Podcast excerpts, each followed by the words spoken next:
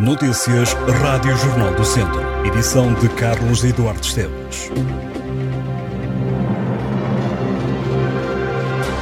O mau tempo registado ontem, o primeiro dia do ano de 2023, levou ao corte de pelo menos uma estrada na região que, segundo a GNR, deverá reabrir ao trânsito ainda no dia de hoje. De acordo com a Força Policial, o trânsito está interdito na Estrada Nacional 222, que liga a Régua ao Pinhão e que passa no Conselho de Taboaço por causa de uma derrocada. A GNR salienta que no terreno já estão a decorrer trabalhos, pelo que a via deverá ficar transitável até ao final do dia. As autoridades apontam como estradas alternativas a passagem por Adurigo, para quem quiser ir para a Régua, e no sentido Pinhão deve ser usada a Estrada Nacional 323 em direção a Tabuaço. Condicionada está também a Estrada Nacional 226, na zona da saída do Movimento da Beira em direção a Sernancelho. Um tubo de água rebentou, levou ao corte de parte da via. Circula-se nesta área, mas de forma condicionada. No local decorrem já trabalhos. Ontem, devido ao temporal que se abateu sobre a região de Viseu, registaram-se dezenas de ocorrências entre inundações, deslizamentos de terras e quedas de árvores. A GNR contabilizou mais de uma dezena de acidentes rodoviários nas estradas do distrito no primeiro dia do ano.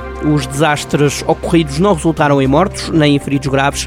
De acordo com os dados previsórios da Operação Ano Novo 2022, no dia 1 de janeiro aconteceram 14 acidentes no distrito que provocaram um ferido ligeiro. Desde quinta-feira, quando arrancou a Operação Ano Novo, até às 24 horas deste domingo, aconteceram no distrito 36 acidentes que causaram 22 feridos leves.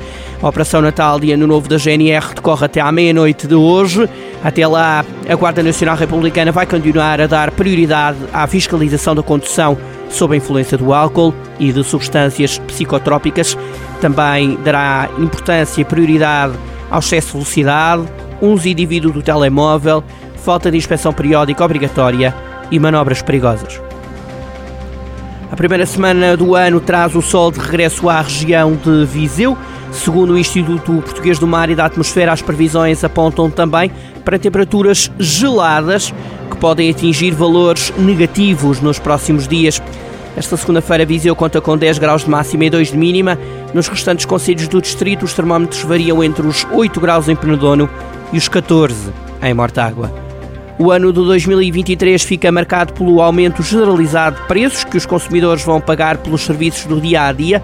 A eletricidade aumenta para quem está no mercado regulado, mas também para alguns clientes que passaram para o liberalizado, pressionado pelos preços do gás natural usado para produzir a eletricidade. As portagens registram também aumentos, assim como as rendas, ainda que limitadas pelo governo, tendo em conta o impacto da inflação nestes preços.